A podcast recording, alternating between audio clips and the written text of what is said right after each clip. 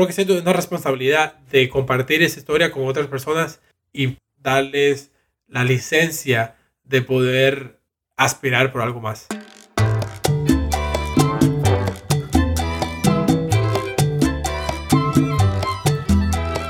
Bienvenidos a Diseño Chachachá. Mi nombre es Pablo Stanley. Y yo soy Lumen Bigot. Y aquí estamos con el señor Gabriel Valdivia, diseñador de Facebook en el equipo de VR, de realidad virtual. Facebook. De Facebook. Facebook, como le decimos en, en Cuba. F-I-B-U. BU. ¿Se, se, se comen la, la, S y se comen la C? Facebook. El Facebook. en Cuba se comen todas las vocales. Todas las, Igual que en Venezuela. ¿Y de qué vamos a hablar, Lumen? ¿Cuál es el rollo? En el episodio de hoy vamos a hablar un poquito sobre Gabriel, cómo llegó Gabriel acá, qué está haciendo, cuáles son sus planes a futuro y otro tema interesante que vamos a hablar es un poco sobre la diversidad en San Francisco y, y cómo esto está ayudando a la creación de nuevos productos y ayudando a crecer la cultura también de la Bay Area como tal. Entonces cuéntanos, Gabriel, un poquito de ti, de dónde vienes, qué haces y cómo llegaste aquí. Bueno, soy cubano, nací en Cuba, mi historia es un poco complicada, pero nací en Cuba y, y, me crié en Costa Rica. Viví en Cuba hasta los 8 años, me mudé a Costa Rica, viví ahí 8 años más. Y después, a los 16, me mudé a los Estados Unidos, donde estudié la universidad aquí. Florida. En Florida, en Tampa. ¿Qué estudiaste? Estudié diseño gráfico. Del 2007 al 2010 fue la universidad. Y en esa época era básicamente eh, la imprenta y un poco de la web, pero justo en esa época fue que salió el iPhone y la universidad obviamente no estaba preparada para esa industria. Entonces me agarró como por sorpresa eso y, y como que me, me, capturó esa idea. Y estuve, como que me enamoré de diseñar para aplicaciones y esa nueva como in industria que nació en el 2007. Y una vez que me gradué en el 2010, empecé a trabajar en eso. ¿Cuál fue tu, tu primera experiencia como diseñador en, en la industria digital? Bueno, Tuve muchos trabajos que fueron nada que ver con diseño. Yo trabajé como en un call center, eh, trabajé de todo, de, en un restaurante, trabajé eh, limpiando pisos en un dealership, porque bueno, estaba aquí y no tenía con qué pagar la universidad y la universidad de Estados Unidos es bien cara.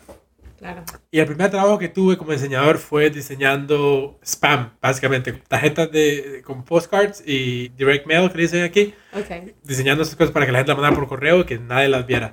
Y para mí eso era, fuera, era como un cielo. Mucha el, gente las iba a ver. O sea, mucha gente las iba a ver y el hecho que yo estaba, me pagaban por usar Photoshop todo el día y no tenía que limpiar platos, no tenía que, que hacer nada más que sentarme en mi, en mi escritorio y diseñar, para mí eso era ya el paraíso. Qué loco, porque para mí también era lo mismo. Sentía que era un privilegio estar usando estas herramientas que yo usaba en mi tiempo libre porque me gustaba usar Photoshop. Y de repente me dan tareas en las que puedo usar esa herramienta que me gusta usar y me están pagando por eso. Entonces... Eh. Hasta ese entonces yo había trabajado, he tenido muchos trabajos en los cuales yo hacía cosas que no me gustaban para nada pero lo hacía porque necesitaba el dinero para, para, claro. para, el cheque. Y esa fue la primera vez que yo estaba haciendo algo que disfrutaba y a la misma vez me pagaban. Sí. O sea, para mí eso no, no tenía sentido. O sea, me pagaban por usar Photoshop. No, o sea, ¿cómo, ¿cómo eso es posible? Y a pesar de que yo hacía, lo que hacía era, o sea, hacía literalmente spam, que la gente agarraba el, el correo y lo botaba inmediatamente. Sí. Pero me encantaba porque lo que hacía yo era, era practicar lo que hacía en mi tiempo libre.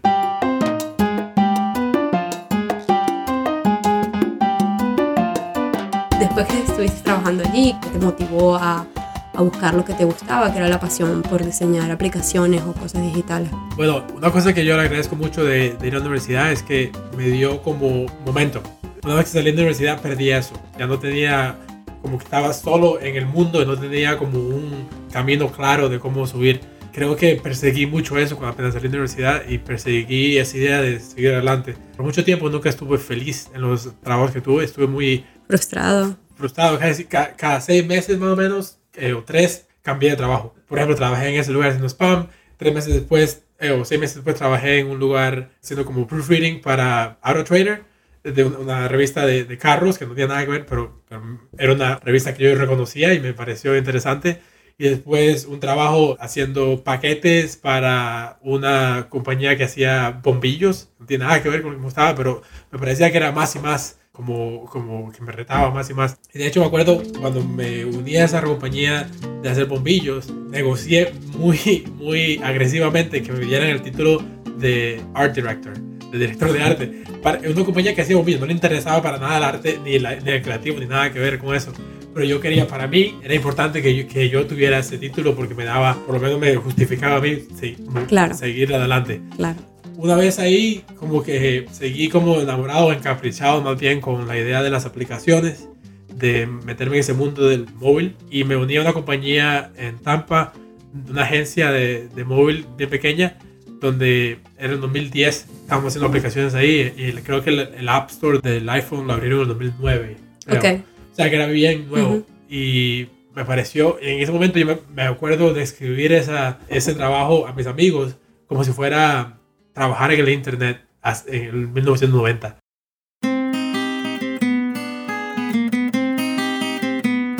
La gente no se da cuenta de, de que estás haciendo algo que va a impactar sus vidas tanto en, en el futuro, ¿verdad? Y tú estabas ahí viendo eso. Sí, lo que pasa es que no sabía lo que estaba haciendo. Simplemente era, era como fanático de, esa, de ese ambiente Sí. y hice aplicaciones que eran una atrocidad. O sea, las veo, todavía están en, en- en el App Store y son horribles. Todo lo que hice fue horrible. Todo, todo, todo, sin excepción, todo fue horrible. Pero, pero en, ese, en ese tiempo todo el mundo estaba en es- casi en ese mismo camino, ¿no? Tratando diferentes cosas y que estaba haciendo cosas horribles también, ¿no? Más o menos. Hay alguna gente que, que yo, por ejemplo, yo estaba en, en Dribble en aquel momento y veía tres o cuatro personas que hacían trabajo increíble. Hacían, en ese momento era más como el skeuomorphism, que era eh, como más, requería más, más, más talento de, de ilustración para hacer las interfaces. Yo veía gente que hacía cosas que yo no sabía. O sea, era, era como, como la diferencia entre lo que yo hacía y lo que ellos hacían. Era, era, era miles Enorme. de años. Y no, no lo podía comprender. Y me acuerdo que yo estaba tratando agresivamente de hacer algo que, que, que si fuera por lo menos cerca de lo que hacían ellos. Y en un momento como que la, la industria cambió un poco y se fue a, a este movimiento de, de flat design, donde todo fue un poco más accesible. Y ahí creo que fue que pude sentirme bien cómodo de lo que sabía hacer. Porque ese momento se, se volvió menos lo que podías hacer visualmente o no, pero cómo entendías el producto y cómo podías hacer las interacciones del producto. La técnica, el, el saber cómo usar las herramientas y cómo lograr un efecto, no era tan importante como solucionar un problema, ¿no? Y contar una historia o hacer cosas que la gente vaya a usar. No simplemente cosas que se vean bonitas y todos esos detallitos que son hermosos y que se ven súper bien y por eso es que la gente actúa tan positivamente al verlos, no son tan importantes como solucionar un problema o, o guiar a un usuario en cierta dirección. Y creo que como por ende o por sin querer queriendo, eh, estuve aprendiendo lo que es el UX, lo que es la parte del diseño que es menos de la estética, más de aprender a resolver un problema. Pero creo que no lo, no lo aprecié de la manera que ahora se aprecia. Claro. Sino que yo quería, por ejemplo, poder hacer una, una, una textura de madera bien perfecta pero de, de, en, en, el proceso de llegar ahí aprendí a resolver problemas y aprendí lo que es UX y todo eso. Y en un momento, a la noche de la mañana, todo cambió y dijeron, eh, las texturas de madera no importan, lo que importa es las interacciones y, y la, la, experiencia del usuario. Sí. Y creo que eso fue eh, muy útil para la industria porque le dio permiso al diseñador de no solo ser un decorador de, de las interfaces, sino de tener una voz para resolver cuál problema estamos haciendo. ¿ya?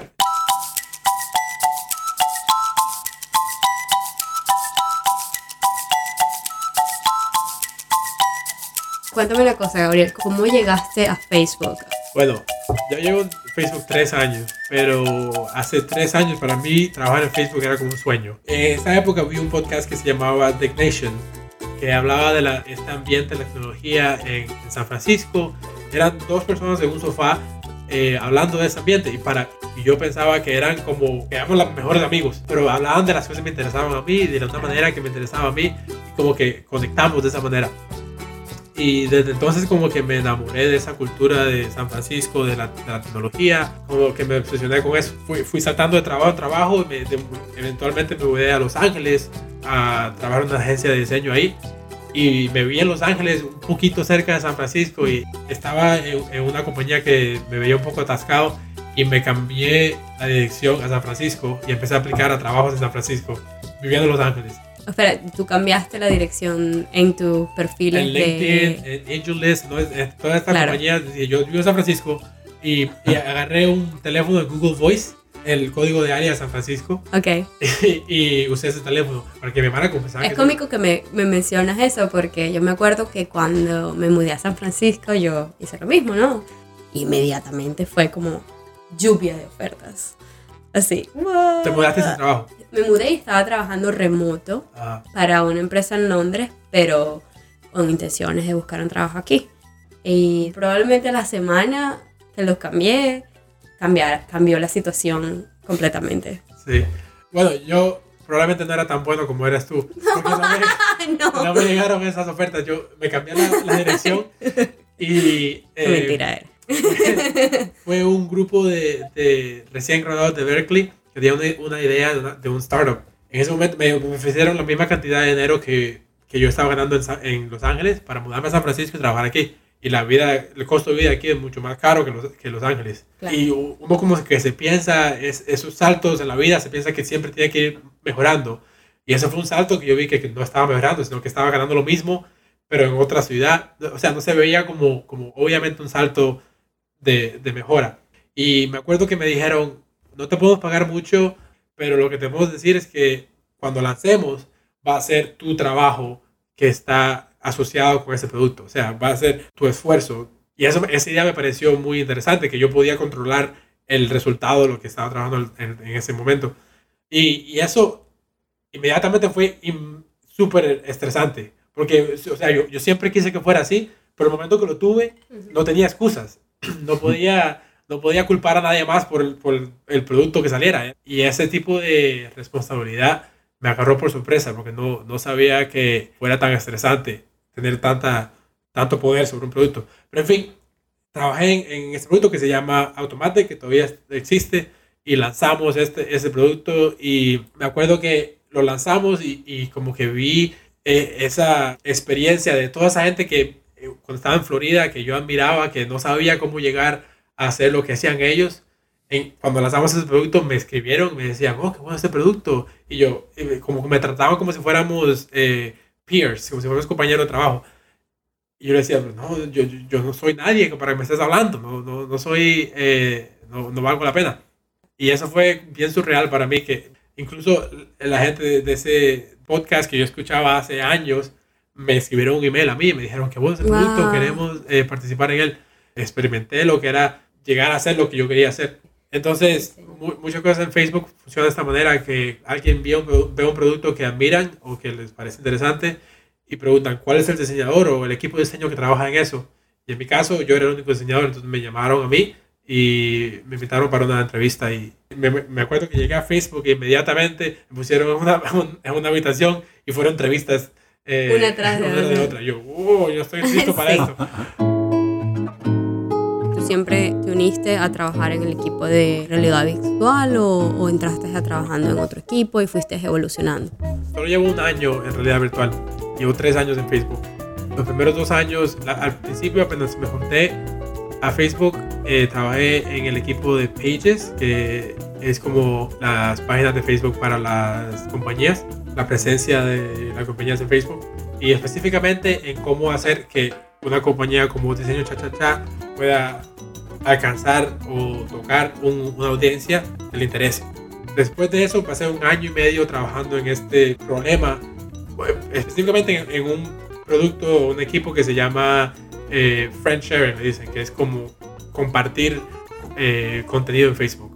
Es el equipo encargado de la interfaz para poner una foto en Facebook o hacer un check-in o compartir tu estatus. Es un equipo en sí en Facebook que está encargado del problema de por qué la gente no comparte en Facebook. Por ejemplo, s- me imagino que la gente que está en Facebook al principio se comparte mucho y mientras más tiempo llevas en Facebook, menos compartes, más amigos tienes y te conviertes más en, en un consumidor de, la, de De la esa información. información. Es un patrón que está casi que ya científicamente comprobado que las personas apenas se juntan, comparten mucho, comparten mucho y mientras más amigos tienes, menos comparten. Se ve que estás siempre en, el borde de las nuevas tecnologías, cuando estabas trabajando en las nuevas aplicaciones, cuando el App Store acababa de salir y tú estás trabajando en algo nuevo que la gente no se ha dado cuenta de lo importante que era y ahora estás trabajando en realidad virtual. Y estoy seguro que mucha gente dice, ah, realidad virtual es una cosa que, que mucha gente no se da cuenta del impacto que va a tener en el futuro,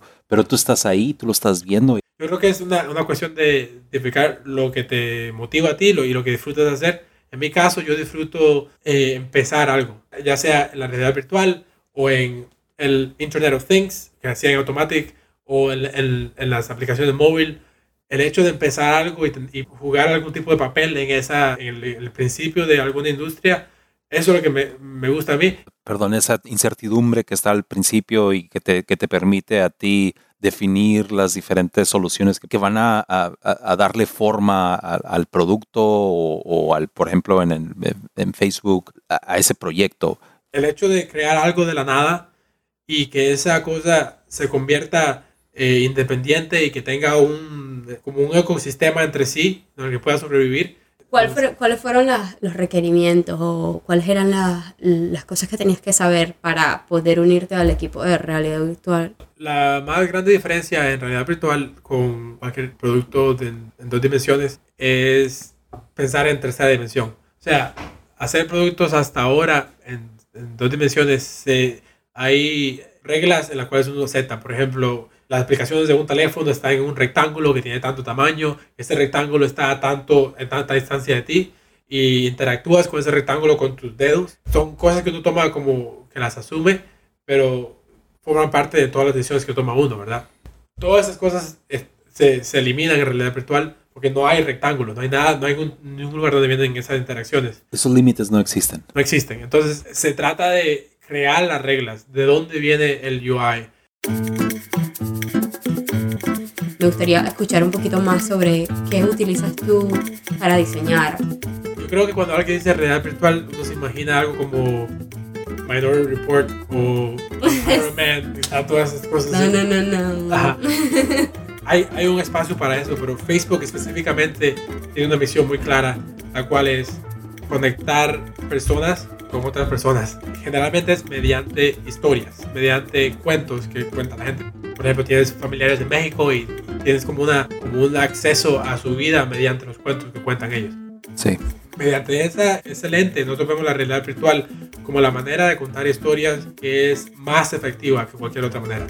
Porque no hay barreras, no está el teléfono como una barrera, no está la computadora o el iPad, lo que sea, sino que está directamente Ahí. Eh, experimentando esa historia. Sí.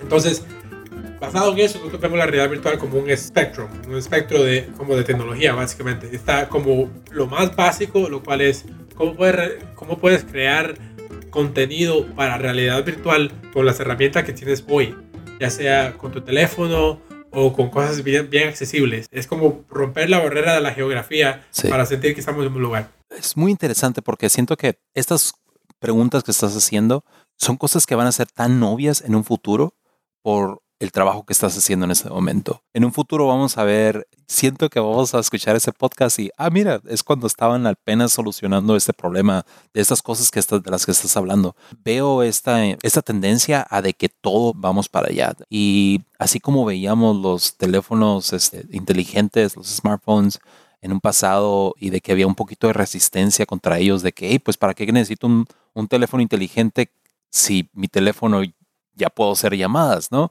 Esa resistencia que había en la gente, siento que ahorita eh, esa resistencia hay contra la realidad virtual, de que no, pues el costo, de que no hay tantas aplicaciones, no le veo el uso, es- estoy muy feliz como las cosas están ahorita, pero tú estás viendo estas posibilidades. Creo que Facebook es el mejor ejemplo.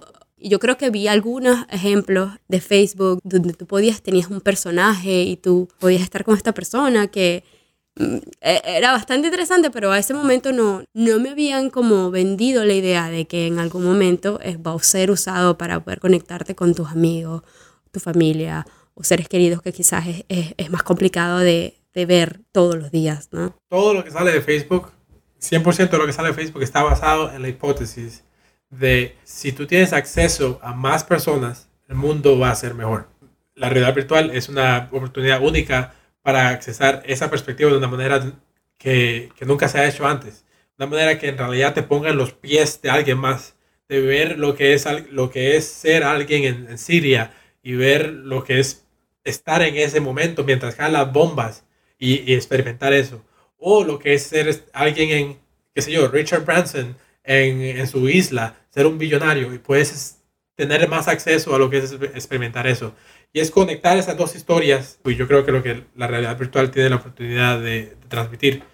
¿Cuáles crees tú que han sido las, la, las cosas más difíciles de resolver como diseñador en, en esta área? Diseñar para la realidad virtual ahora es como diseñar para el iPhone en 2004, 2005. O sea, dos años antes de que salga lo que en, en realidad va, va a definir esa industria. Por lo tanto, diseñamos para un montón de, de plataformas que, que, por ejemplo, el Gear VR, donde pones tu teléfono y lo ves ahí, ahí solo puedes eh, ver alrededor tuyo y, y hacer un, un, tap. Pero hay otras plataformas en las cuales tienes, tienes tus manos enteras y puedes manipular las cosas y tienes como una sensación de presencia donde tú estás. Y entre esos dos hay como 10 diferentes plataformas que todos tienen diferentes maneras de interactuar con el mundo alrededor tuyo. Y eso creo que lo más, lo más difícil es, es saber para cuál plataforma quieres, quieres diseñar y entender cuáles son, qué es lo que puedes hacer ahí. Gabriel, hace poco escribiste un artículo, ¿por qué Silicon Valley ama los sándwiches cubanos? Pero hay dos ideas que dejas muy en claro y que, que, que querías transmitir. Y número uno era que no te consideras alguien con un talento especial y que si tú lo has podido lograr, has podido lograr lo que has logrado, cualquiera más lo puede hacer. Ese era tu rollo, ¿no? Y otro era que la industria necesita más gente como tú. ¿Cómo, te diste cuenta de eso? ¿Por, ¿Por, qué dices, hey, necesitamos más diversidad aquí?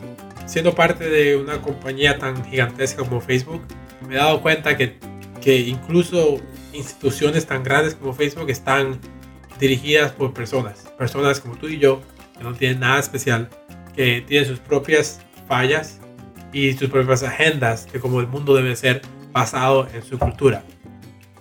Pero todas esas personas tienen una aspiración de, de llegar o, o, tocar al mundo de una manera global, de poder accesar, por ejemplo, una persona americana quiere accesar a, a los indios, quiere accesar a la gente en Perú, a la gente en, en Italia, a la gente en Islandia y les faltan las herramientas para, para poder conectar con esa gente de una manera profunda o, o, o, significante. Entonces veo gente que tiene ese tipo de perfil, que quieren alcanzar una un audiencia, las cuales es extraña a ellos que no conocen.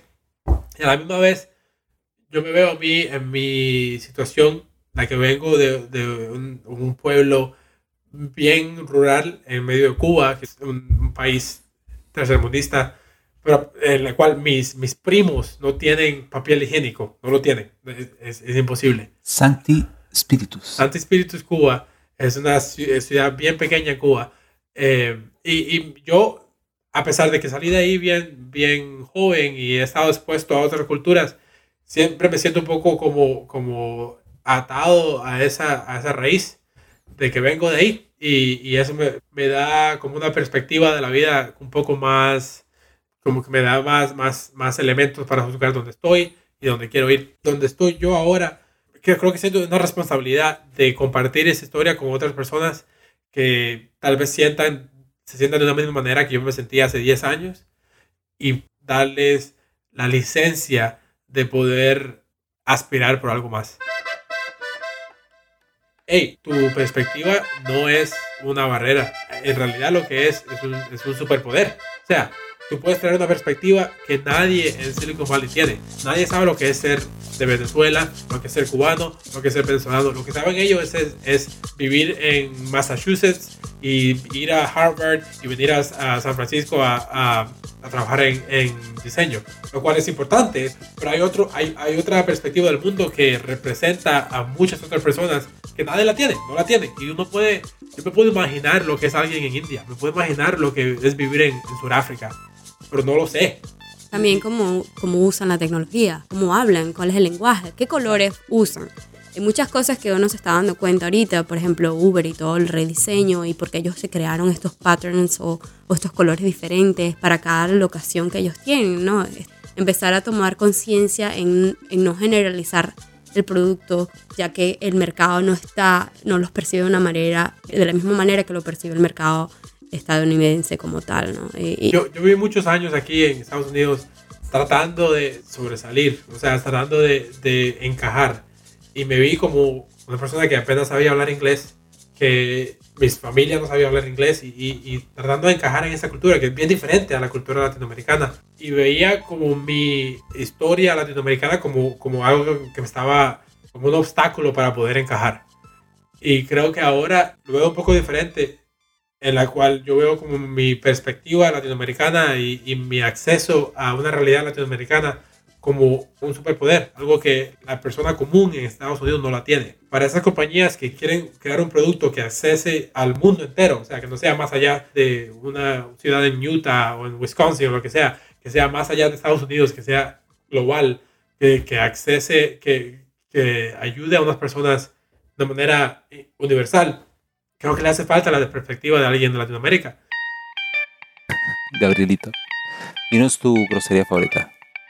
Es una palabra mala en Cuba. En, en inglés, ¿sabes esta, este concepto del fanny pack? ¿Sabes lo que es el fanny pack? A ver, ¿qué? En Cuba le dicen portapicha. Corta, Portapicha. Ok. O sea, una picha portátil, básicamente. ¿qué es una picha? Una, una picha es No. N pinga. Ok, pero le dices a alguien, ¿eres un portapicha? No, no, no. En mi día a día, yo uso mucho la palabra come mierda. Portapicha no le dices a nadie. Portapicha es nada más el fanny pack, en- específicamente. Esa cosa la... Si le va a decir a alguien algo, yo escojo come mierda. Come mierda es alguien que está perdiendo el tiempo con cualquier cosa. O sea, está, comi- está comiendo mierda. no, no le llama, no es como las personas que hablan mucho. Por ejemplo, nosotros le decimos, habla paja. Paja en Cuba es. Bueno, sí, habla paja. Es lo mismo, pero le dicen habla, paja. paja? Sí, como que. Necesitamos una cámara aquí ¿Cómo para la no? acción de la paja. Estoy moviendo mi mano. que habla, o sea, repetitivamente y sin ningún abajo. sentido. No, come mierda es que ya lo moverías. O sea, que, que algo, que, algo que no sirve para nada. Como. Sí, sí, está comiendo mierda. No está tan come mierda. Ok, ok, como Ok, mierda. ya. ¿Cómo Pero, sabes- pero para mí ¿tú que la- suena bonito. ¿No sabes lo que es la picha? No, güey. Pues, o sea, ya, ya sé, pues picha Y- y- parecer y pito. pinga. Bueno, pinga, es que mira, pinga, Pinga para sí. mí es, es, es, es este. Nosotros decimos de pas- ping. Es droga. Es pastilla que te la tomas y que es, es como. No, no, la pinga no te la tomas. La pinga la chupas. Ahora veo. Pero no, la pinga, eh, alguien bien pingo es porque toma muchas pastillas. Pingo como, como que. Como con Nosotros mucho coraje. En, en Cuba también pingón es como algo. O sea, derivado de- del genital, pero es como una persona que tiene mucho. Mucha. Ah, no, no, no, sí, sí, envergado y todo eso. Digo, a, a final de cuentas el pene se, se convierte en muchas cosas, ¿no? Pero no, no, la pinga allá en México la usamos para de pastillas. Pinga. La Ah, pastilla ¿Y la picha? drogas. No picha nada. Es- no, güey. ¿Qué es eso la picha? Digo, picha, ahí te va. Picha es cuando le compras algo a alguien. Yo te picho, píchame una cerveza. Yo te picho una cerveza y luego tú al rato me pichas una cerveza. Comprar o vender. Yo picho, Intercambiar. yo te invito. Yo te invito una cerveza. Dices, yo te picho una cerveza y tú me pichas una cerveza al rato. Pero para ti, tú hubieras dicho, ¿qué? O sea que tú al rato me penes una cerveza. No, en Cuba no es así. En Cuba picha es No, yo, verga. eh, ah, me, estoy, me estoy dando cuenta de que no. Eh, Yo te hubiera pichado una cerveza y tú me hubieras dicho, ay, güey. Oye, qué loco eso, ¿no? Porque al final de cuentas hablamos todos español, pero aún en nosotros hay tanta diversidad que el, el lenguaje cambia tanto dependiendo de la geografía y de la cultura. Y eso es lo que me gusta de esto, de que no nomás porque hablamos español todos somos iguales. Y nos damos cuenta en, la- en esas peculiaridades, en las malas palabras, en cómo habla la gente en la calle. La comida que bebemos. La comida, la- exacto. Gabriel, es un gusto haberte tenido en este episodio. Te vamos a tener que invitar a otro episodio porque tenemos que hablar de la realidad virtual y un poquito más de lo que estás haciendo en Facebook, porque muchas de las cosas son un poquito secretas y hay proyectos en los que apenas van a salir. Entonces, en cuanto salgan, te vas a tener de invitado aquí. ¿Dónde te podemos seguir? ¿Dónde nos podemos mantener actualizado que estás trabajando? Cuéntanos. Bueno, primero que nada es un placer estar involucrado en lo que es el principio del próximo Sui Generis o Donato y Stefano. Este dúo dinámico latino es, me, me parece muy halagante ser, ser, parte de esto. Así que muchas gracias. Ahorita te paso mi cuenta de banco, digo, para que nos, si, nos, si quieres ser patrocinador, este, te podemos... Bueno, este, en Facebook nada más me pagan likes. Y yo puedo verte likes. Páganos con likes. güey. ¿Dónde te Likes. seguimos en Facebook? Porque obviamente es el único lugar donde podemos seguirte. Mi nombre es Gabriel Valdivia. Valdivia con V las dos veces. Me puede encontrar en cualquier lugar en internet bajo ese nombre. Mi website es gabrielvaldivia.com. Claro, si alguien quiere ah, usar a Gabriel como mentor, ya saben Sí. dónde encontrarlo. Como quiera. Y escribirle, pedirle consejos. Lo más importante es si alguien quiere, mediante mí, hablar con alguien como Lumen o Pablo, escríbanme que yo puedo contactarlos porque yo conozco a las dos personas más importantes en la, en la industria de diseño. Perfecto. Bueno, este fue el episodio de hoy. Mi nombre es Pablo Stanley Yo soy Lumen Bigot. y esto fue Diseño Chao, chao, chao.